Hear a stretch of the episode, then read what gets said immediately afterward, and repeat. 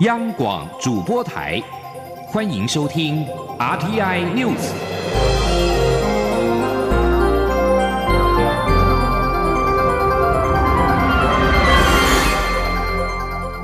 听众朋友您好，欢迎收听这节央广主播台提供给您的 RTI News，我是张顺祥。首先把新闻焦点关注到是二零二零的总统跟立法委员的选举。总统大选前的最后一个黄金周日，也就是今天五号，总统蔡英文一天三场直辖市的勇敢自信护台同行的造势晚会。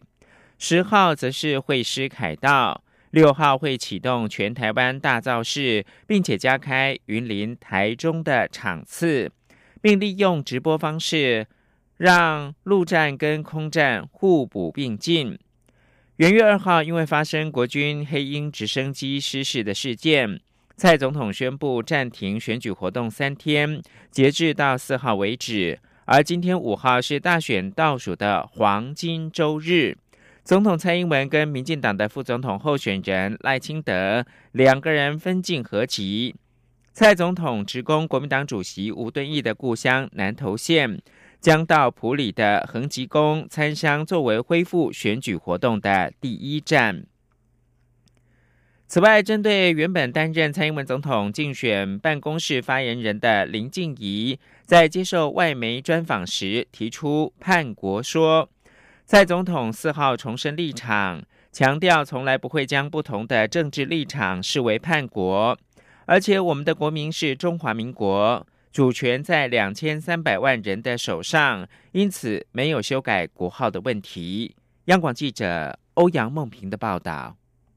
原担任蔡英文总统竞选连任办公室发言人的民进党立委林静怡日前接受德国之声访问时，有关主张统一是叛国，以及对于更改国名的相关说法，引发诸多质疑与抨击。林静怡事后表示，自己发言不够精确，主动辞去发言人一职。蔡英文总统四号上午在脸书贴文表示，要重申他一直以来明确的态度。首先，总统表示，民主是台湾守护的核心价值，从不会将不同政治人物视为叛国。在台湾，统独争议一直都在，但也受到言论自由的保障。过去的威权政府曾经把不同政治主张视为犯罪，才行诉了白色恐怖那段历史。民进党从民主的信仰起家。绝不会重蹈覆辙。蔡办竞选办公室文宣群副执行长林鹤明说：“第一个，啊，民主是我们守护的核心价值，所以我们从来也不会哦把不同的政治立场视为叛国。那第二个，呃，总统其实在这次大选的辩论会当中，哦，也不断的强调，呃，我们的国民叫做中华民国，主权在两千三百万人的手上，所以没有更改国号的问题。”总统在脸书中表示，即使政治立场不同。彼此还是可以团结成一个国家，而且不是团结在一言堂之下，而是共同相信民主机制会帮助大家找到最大的公约数，而中华民国台湾就是最大公约数。总统也重申，担任中华民国总统最重要的责任就是维护国家的主权，维护台湾人民自由民主的生活方式。他表示，今年不同政治立场的台湾人民形成了拒绝一国两制的共识。如果有外力想要以武力剥夺我们的主权，拿走我们的民主时，无论是持何种政治立场的台湾人民，一定都会起身捍卫。他相信，在这样的共识基础上，没有人能摧毁。中华民国台湾这座坚实的民主堡垒。另外，国民党三号晚间发出声明，要求蔡总统针对叛国说说清楚，还要求蔡政府说明已经庇护多少反送中暴力分子来台，做出何种政治承诺。对此，林鹤明表示，他们不知道国民党要讲的是什么。这两天不分朝野都暂停竞选活动，让政府可以全心投入黑鹰直升机事故的救难及善后工作。政府也正在全力救灾。何况国民党过去也声援香港人民争取民主自由的权利，今天却又将他们说成是暴徒，说蔡政府有隐蔽暴徒的行径。他不知道国民党这种前后矛盾的立场是要传达什么。中央广播电台记者欧阳梦平在台北采访报道。而国民党总统候选人韩国瑜批评林静怡的发言幼稚，又不了解国际跟两岸的状态，而且对台湾的言论自由伤害巨大。韩国瑜说，林静怡辞去发言人职务是刚好而已。韩国瑜举办国政领航台湾起飞的政策发布会，再度阐述人才、能源、经济跟劳动政策。韩国瑜向年轻世代喊话：多看看他的政见内容，相信看了就会知道谁最爱台湾的下一代。此外，发布会也首播一段知识经济蓝影片，期盼能够凝聚泛蓝支持度。记者王维婷的报道。国民党总统候选人韩国瑜四号晚间举办国政领航台湾起飞政策发布会，由韩国瑜亲自担任主持人。韩国瑜首先回顾基层倾听之旅的成果，分享他在观光、长照和原乡建设的心得感想，指出政治人物可以作威作福，也可以为人民做牛做马，这是一种选择。政策发布会中，高雄市副市长李四川说明过去一年的市政成果。国政顾问团成员接力重申大学生出国交换、生育六六六、怀孕新住民纳入健保、能源政策、庶民经济工程等政见内容。韩国瑜表示，经常有人问他为什么年轻人都不支持他。他说：“一点都不担心年轻人的支持度，他会加大力道培养年轻人。只要年轻人看了他的政见内容，就会知道谁最爱台湾的下一代。”韩国瑜也表示，民进党执政三年半以来，已经跟十几年前的民进党不一样，失去理想。韩国瑜说：“我对年轻朋友不支持韩国瑜，我一点都不担心。请你去看我们的政见，你就会知道谁最爱台湾下一代年轻人。”请你去看看爸爸妈妈、阿公阿妈隔壁是大人，隔壁嘿长辈，为什么隔壁的长辈很多都支持韩国语？难道他们活的时间比较长，他们就没有想得清楚吗？错，他们知道今天的民进党已经变了，不是我们理想中的民进党，所以他们这一次一月十一号，他们绝对要让民进党下台。政策发布会也首播一支知识经济栏的竞选影片，请来中广董事长赵少康、全国商业总会理事长赖正义、工商协进会理事长林柏峰、前行政院长陈冲与毛志国，以及卖菜阿嬷陈树菊入境，透过影片表达对台湾前途的忧虑，向知识栏、经济栏选民喊话，希望他们能够在选战最后关头归队。中央广播电台记者王威婷采访报道。鸿海集团的创办人郭台铭支持亲民党的力道升温，除了录制电话语音拜票替亲民党催政党票之外，并且跟亲民党总统候选人宋楚瑜同台接受专访。今天五号将首度跟好友，也就是亲民党的部分区立委候选人宣明志来合体扫街。郭台铭自从宣布不参选总统之后，重心放呃放在力拼国会的席次，将子弟兵放入民众党以及亲民党的不分区立委名单。郭台铭幕僚蔡庆瑜四号晚间表示，郭台铭希望国会能够有两大两小的政党，若是中间偏绿的民众，就建议可以支持民众党；若是中间偏蓝，就支持亲民党。不过，相较于近期已经较少和民众党主席，也就是台北市长柯文哲来同台，郭台铭跟宋楚瑜不断的同框，包括了共进早餐、一起参加元旦的升旗、合体接受电视专访的节目，也将在今天播出。近日又录制了电话语音拜票，诉求国民党失能，亲民党来补位。加上渴望在宋楚瑜的选前之夜晚会现身，支持亲民党的力道越来越大。对此，蔡金瑜说：“郭台铭希望能够有其他政党在国会制衡蓝绿两党，一党独大就会有权力的傲慢。今天他也将首次跟好友，也就是薛明志合体。”一起陪同代表亲民党的新北市中和选区的立委候选人李正浩来扫街，冲刺区域跟不分区的选票。工斗团体举行二零二零工人斗总统游行，提出了六个提问，一个要求，包括了增加劳工退休保障、增加国定假日。设定基本工资调涨其成，降低工会筹组的门槛，立法促进直接雇佣，并协助派遣转正，以及废除移工私人中介制度。同时要求立即解决国道收费原案。记者欧阳梦平的报道。工斗团体四号下午展开游行，从国民党中央出发，依序前往亲民党中央、民进党中央，最后集结在立法院，以行动剧、演讲等方式表达对劳工政策的看法。工斗团体提出六个提问，一个要求，在增加劳工退休保障部分，包括是否愿意保证劳保年金不休二，并针对企业增税设立基础年金，是否愿意将劳退薪制雇主提拨百分之六提高到百分之九。游行总指挥宜兰县产业总工会理事长吕学明说：“当时陈局在劳委会。”主委的时候，他说先求有再求好，但是我们从来没有好过哈。我们的雇主的提拨部分，如果现在以现在的计算，哈，需要必须要提提提提高到十五 percent 以上，哈。所以说我们的诉求就是说，当选之后马上立法哈，从这个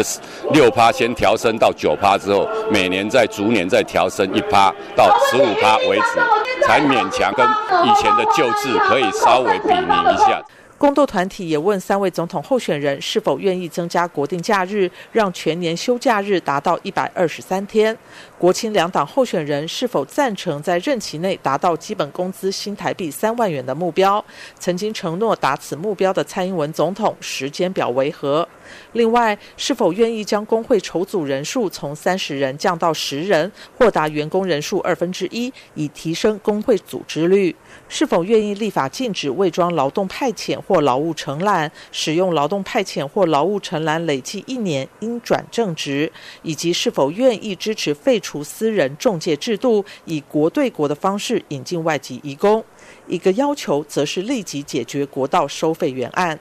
工斗团体表示，这六个提问及一个要求，已经在去年十二月下旬寄送给三位总统候选人以及竞选办公室。到今年一月三号，只收到民进党及国民党的回应，而且两党候选人的答案基本上大同小异，多答非所问或态度回避。亲民党则是持未交卷。工斗团体高呼劳工要承诺，不要芒果干，拒收拔蜡票，要求所有候选人尽快补考。中央广播电台记者欧阳梦平在台北采访报道。国际新闻：安全消息人士告诉法新社，布吉纳法索西北部临近与马利接壤边界的苏鲁省四号发生了路边炸弹炸毁巴士的事件，造成了大部分是学童的十四个平民丧生，另外有四个人受到重伤。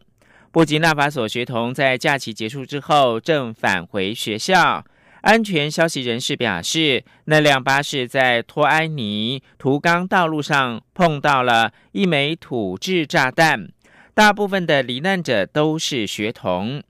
根据法新社统计，激进伊斯兰分子自二零一五年开始，在布吉纳法索境内发动越来越致命的攻击，已经导致超过了七百五十个人丧生。而根据联合国的统计，动乱也迫使五十六万人逃离家园。安全消息人士表示，两枚火箭四号攻击美军驻扎的巴格达以北巴拉德空军基地，另外有两枚迫击炮弹攻击到美国大使馆所在的首都巴格达维安严密的绿区。消息人士告诉法新社。美国外交官以及美军驻扎的巴格达设施立即警报声大作，位在巴格达北方的巴拉德空军基地遭到两枚卡优沙式火箭攻击。路透社则报道，两名警方消息人士表示，一枚卡优沙式火箭落在巴格达绿区内的美国大使馆附近，但是没有造成任何的伤亡。那枚火箭落在美国大使馆附近的庆典广场，而伊拉克民兵整合组织人民动员旗下亲伊朗强硬派的真主党旅四号敦促伊拉克安全部队远离美军驻扎的军事基地，要求跟美军基地要至少保持一千公尺的距离。强硬反美的真主党旅发表这项声明之前，迫击炮弹跟火箭分别是落在巴格达围岸严密的绿区内美国大使馆附近，以及巴格达以北八十公里的美军驻扎巴拉德的空军基地。二零二零年一月十一号，台湾将举行第十五任总统、副总统暨第十届立法委员选举。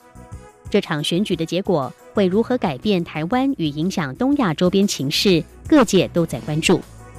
一月十一号星期六晚间十七点到二十一点，央广新闻部将播出开票影音特别节目，为您及时掌握选举情况，连线在各个阵营采访的记者。并且邀请学者专家现场分析开票进程与结果。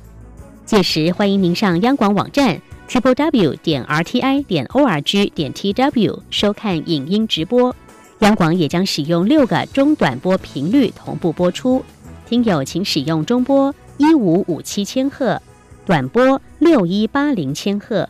九五五五千赫、九六六零千赫、九六八零千赫。以及九八八五千赫收听。除了华语转播外，央广还将透过英、日语等十三种语言直播总统大选的胜选候选人谈话。一月十一号晚间十七点，欢迎您锁定央广频道，共同关心二零二零大选台湾的选择。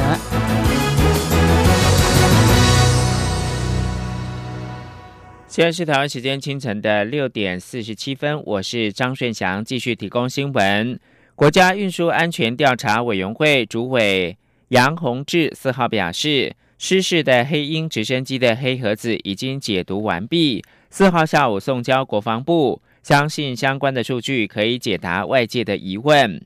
运安会官员透露，机械因素百分之八十可以排除，天气部分从黑盒子内容来看。百分之八十到九十排除下沉气流的几率，而人为因素部分还需要进一步的分析。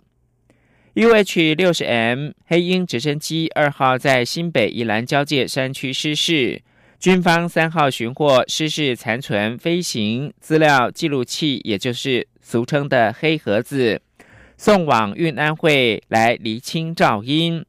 运安会的官员接受媒体访问时透露。目前机械维修超限以及设备异常晶片卡将交回原厂来解读，只要有办法解读，就可以百分之一百知道到底发生了什么事。运安会的官员也说，这张晶片卡里面有很多重要的参数，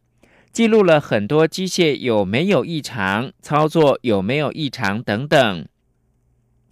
运安会的官员表示，目前虽然能够百分之八十排除机械的因素，但是还有百分之二十的几率。天气的部分，从黑盒子的内容来看，看不出有乱流的迹象，也可以百分之八十到九十排除下沉气流几率。至于有没有可能是人为的因素，运安会的官员表示，这部分还需要进一步分析，才可以知道有没有人为的因素。继续关注的是内政部移民署办理新住民及其子女海外培力计划寒假梯次的活动，评选出四十组，也就是八十五个人，将在寒假期间分别前往九个国家，了解妈妈或者是爸爸的母国文化。移民署四号举办启航仪式，期盼获选者能够以挖宝的心态，找出属于自己跟台湾的宝藏。记者陈国伟的报道。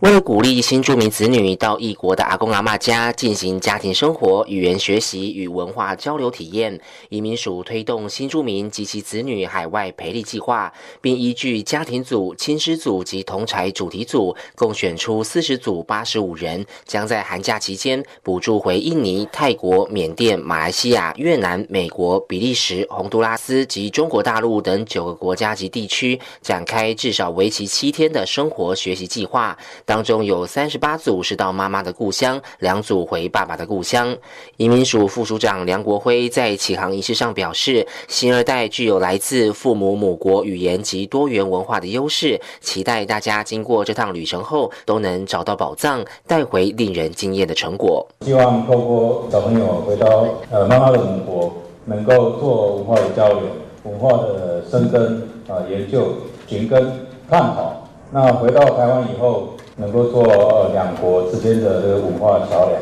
移民署也邀请去年暑假的获选者廖建豪到场分享当时和菲律宾妈妈参与旅程前的准备工作、行程经历以及成果报告的撰写方式。大家会坐在这里，就是因为大家都有规划，然后都有被筛选过了。那我觉得我给大家建议就是，至少留到一天的时间去感受土地，然后跟家人聊聊天，这是我觉得最重要的部分。移民署预计在四月底举办成果发表会，并将选出五组优选，颁发新台币五千元礼券。到时候也将把成果专辑放在新著名培力发展资讯网，供民众浏览。中央广播电台记者陈国伟台北采访报道。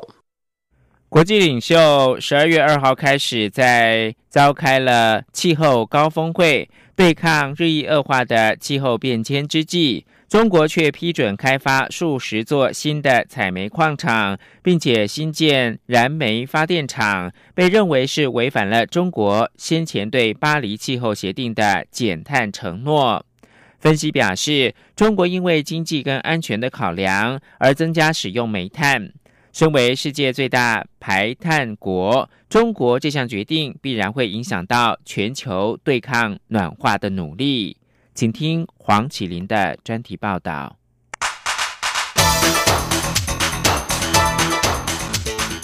专题报道。联合国气候变化纲要公约第二十五次缔约方会议二号起在西班牙首都马德里召开，期盼各国做出新承诺，进一步削减温室气体排放，以有效控制地球温度升高。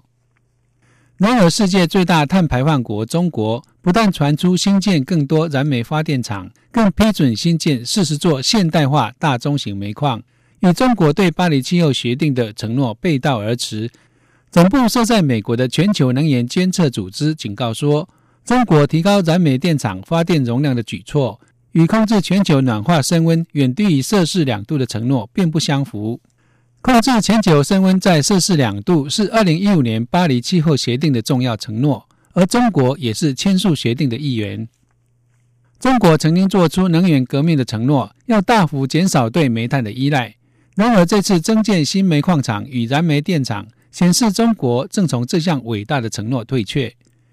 中国国务院总理李克强在十月间召开国家能源委员会会议的时候，就提出提高能源安全保障水准。四出“十四五”计划将重新强调利用煤炭的信号。从李克强传达的讯息可以看出，中国重视未来能源的安全更胜于气候变迁。此外，在今年十月初纽约联合国气候峰会召开之前，中国生态环境部发布了一份文件，其中不再使用“二零一七年的引领者”一词来定位中国在国际气候行动中的角色，中国仅自称为国际气候行动的积极参与者。经常报道中国环保新闻的路透社记者史丹分析说，即使有些决策者声称中国现有的电厂足以提供更多电力，但是新审批的煤矿厂和煤电厂显示，中国政府相当谨慎，仍然认为风电和太阳能等再生能源并不可靠。美国非营利环保组织自然资源守护委员会环境顾问杨富强向汤森路透社表示。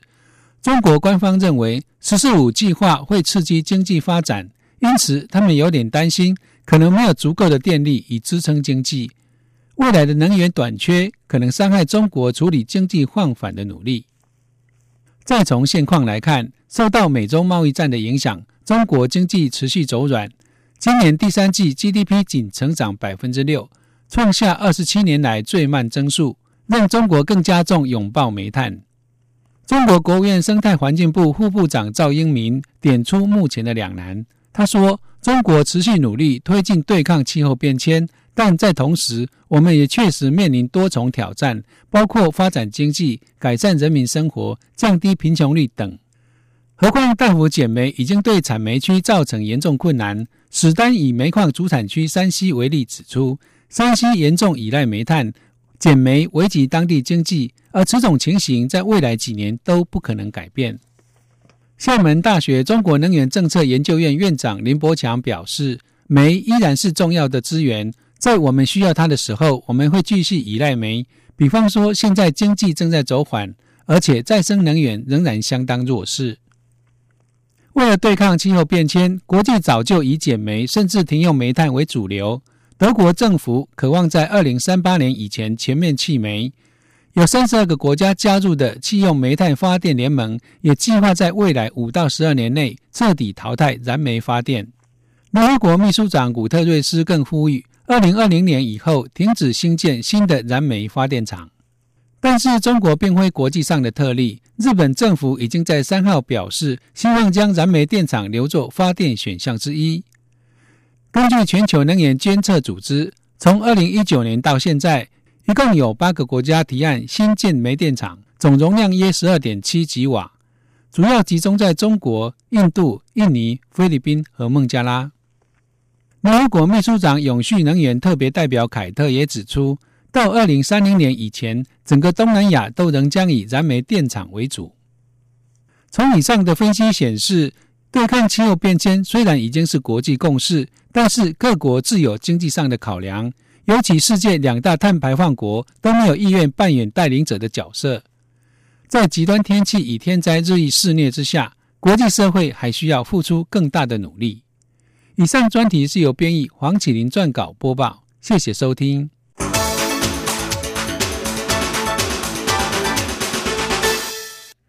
美国陆军、海军以及陆战队相继禁止在政府公发的手机使用中国社群媒体抖音之后，如今美国的空军跟海岸防卫队也跟进了。官员也促请部队人员跟他们的家属删除个人手机上的抖音。目前仍不清楚有多少政府装置能够下载抖音。如同许多热门的手机应用程式 App，抖音也会收集用户的资讯。包括可用以追踪个人位置以及活动的数据。对此，抖音的发言人不予置评。抖音曾经宣称，中国政府从未要求提供任何用户的资讯，即便政府要求，抖音也不会分享这些讯息。美国狙杀伊朗最重要的军事指挥官苏雷曼尼之后。北大西洋公约组织的发言人怀特四号表示，北约已经暂停在伊拉克的军事训练任务。北约驻伊拉克的任务编组一共有数百人，应伊拉克政府要求培训安全部队，以防范圣战士组织伊斯兰国死灰复燃。怀特说，北约的任务编组将继续的维持，不过训练任务目前是暂停的。一名美国的国防官员稍早表示，美国为首协助伊拉克对抗 IS 的联军已经缩减了任务。继美国无人机在巴格达狙杀伊朗革命卫队圣城部队指挥官苏雷曼尼之后，英国四号敦促各方展现克制，但也表示他的最亲密盟邦，也就是是呢这个美国有权来自卫。对抗迫在眉睫的威胁，而中国的外长王毅四号晚间跟俄罗斯的外长拉夫罗夫通话的时候表示，中方高度关注美伊矛盾的激化，反对在国际关系中滥用武力，中俄应该加强战略的沟通，为妥善应应当前中东局势发挥负责任的作用。以上新闻由张顺祥编辑播报。